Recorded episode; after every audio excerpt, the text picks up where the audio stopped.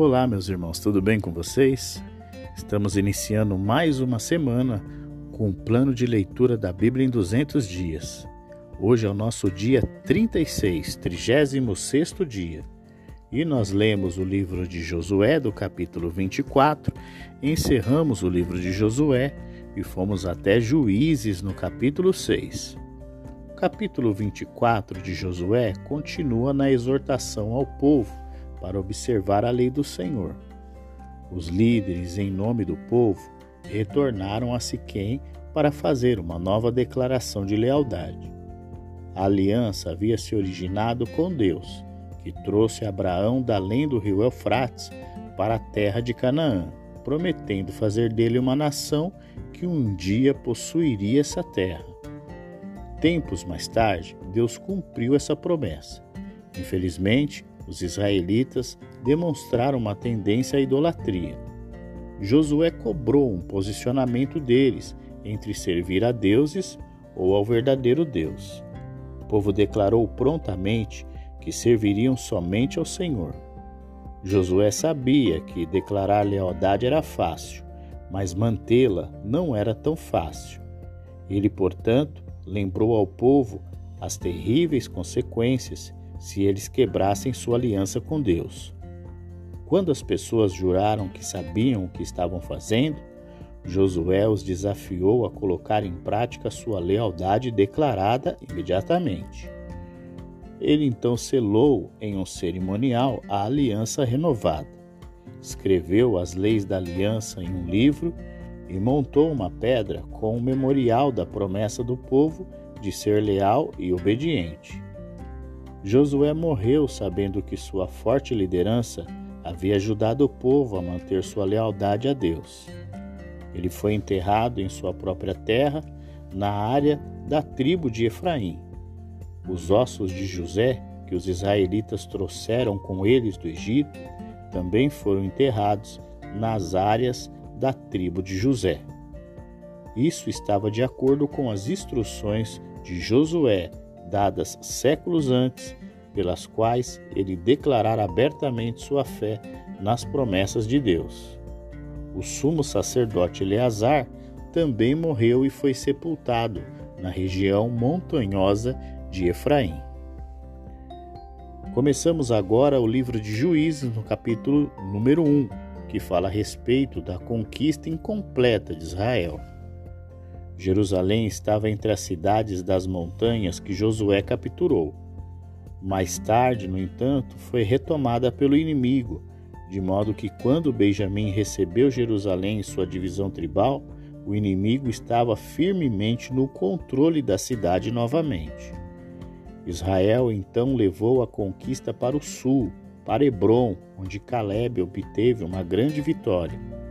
A ousadia de Caleb encorajou Otoniel, que se espalhou a conquistar ainda mais a terra. Embora os exércitos israelitas tenham conquistado o controle da região montanhosa, eles não foram capazes de manter o controle das planícies, sendo levados de volta às colinas pelas forças de carruagem dos cananeus. Consequentemente, cidades capturadas por Israel na planície costeira do sul da Palestina foram posteriormente recuperadas pelos filisteus.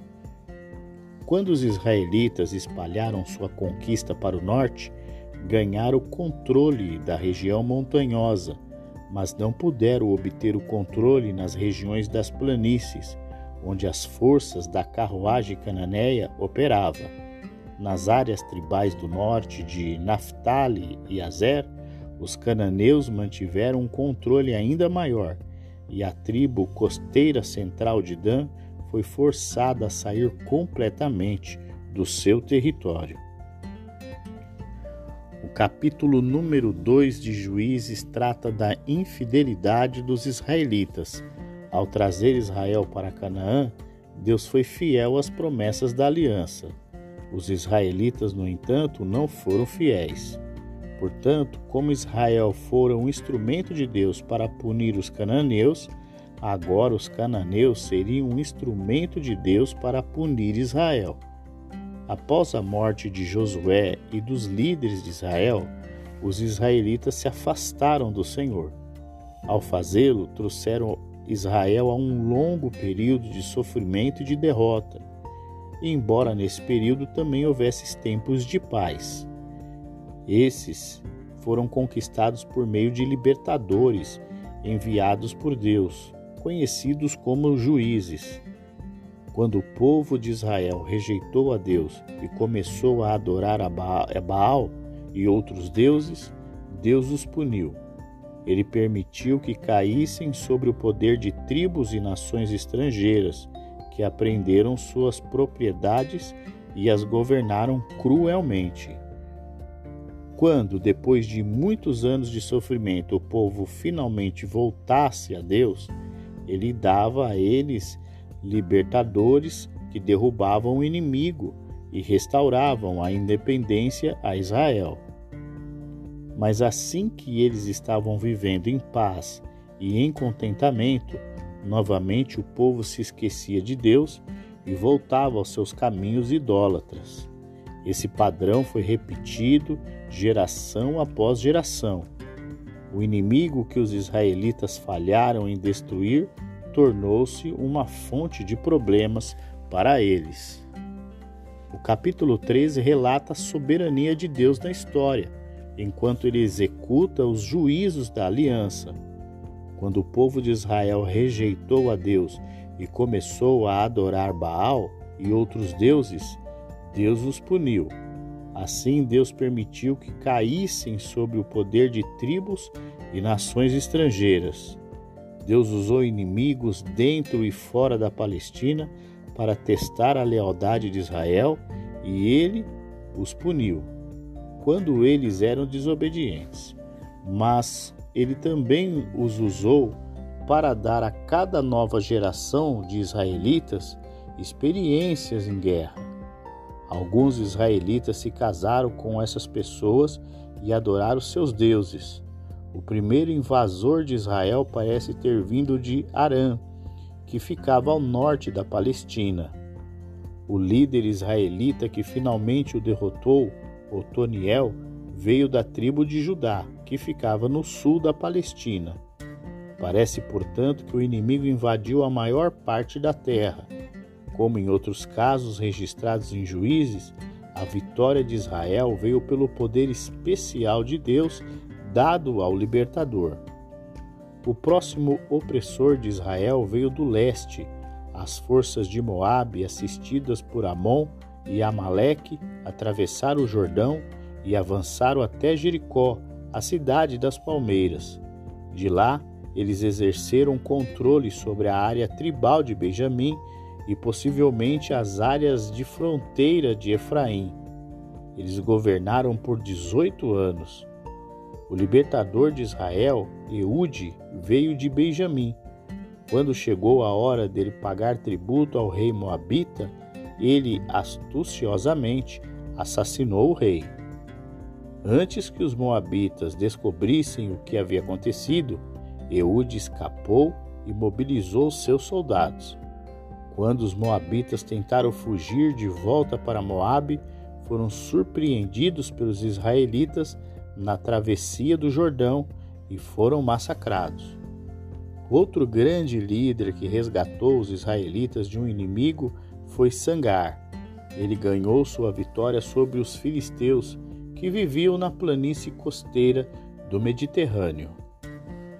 O capítulo 4 fala a respeito de Débora, a profetisa, mulher de Lapidote, que julgava Israel naquele tempo e a morte de Císera por Jael, mulher de Eber. Azor, principal cidade do norte, havia sido conquistada e queimada por Josué. No entanto, nem todas as pessoas foram destruídas.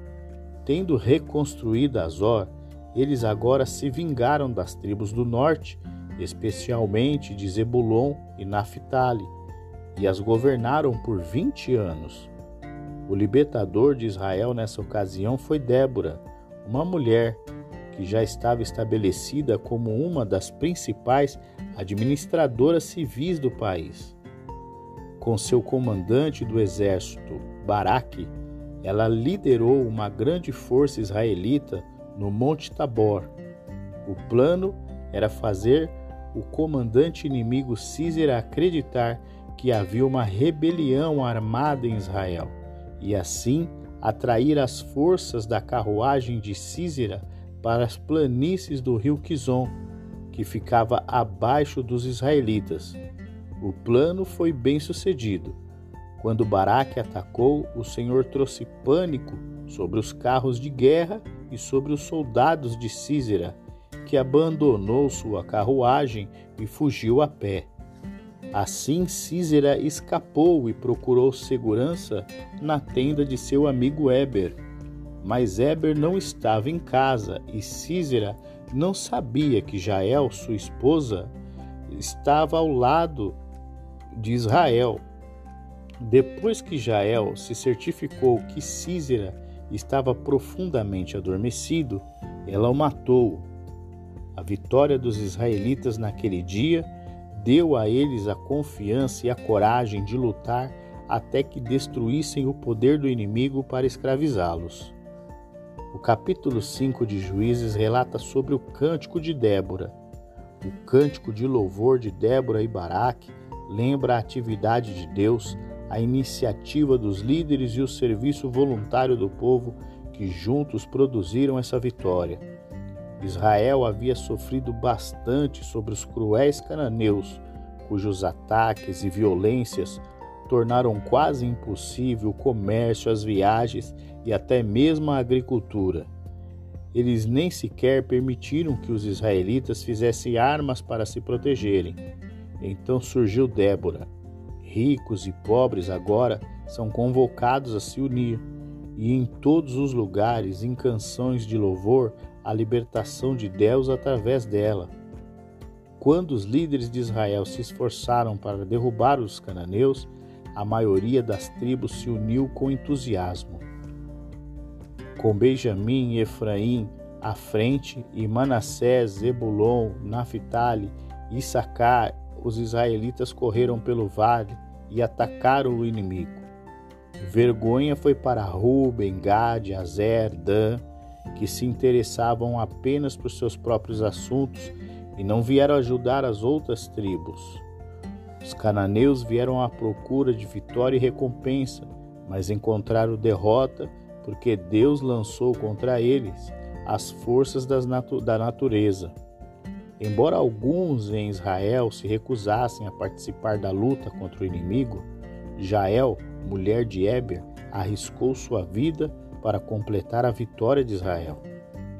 O cântico imaginava a mãe de Císera esperando ansiosamente o retorno do filho herói, assegurando-se de que o motivo de seu atraso era de que ele estava reunindo as recompensas da vitória.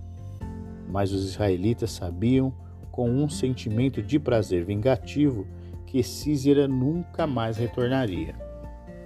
Chegamos ao nosso último capítulo de hoje, o capítulo 6, que relata a opressão dos midianitas por sete anos, o retorno de Israel aos caminhos pecaminosos e idólatras, fizeram com que Israel recebesse seu castigo na ação militar dos, dos midianitas.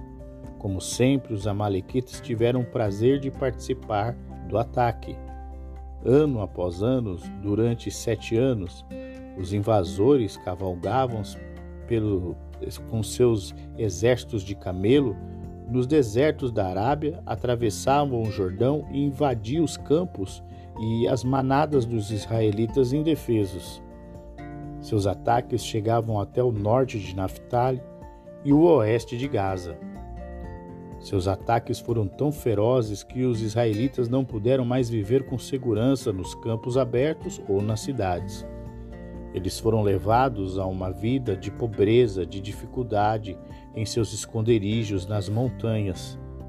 Quando os israelitas clamaram a Deus por ajuda, Deus lembrou que eles haviam sido desobedientes e infiéis. No entanto, em sua graça, ele lhes enviaria um libertador.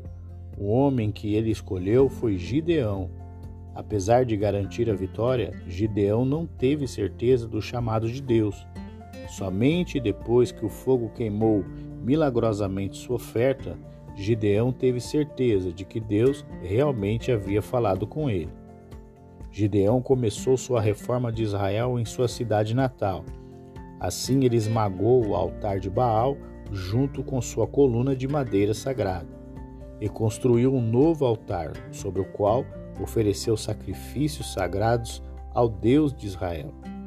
Seu pai, que aparentemente era um zelador do altar de Baal, foi o primeiro a ver o erro de seus caminhos e se afastar de Baal.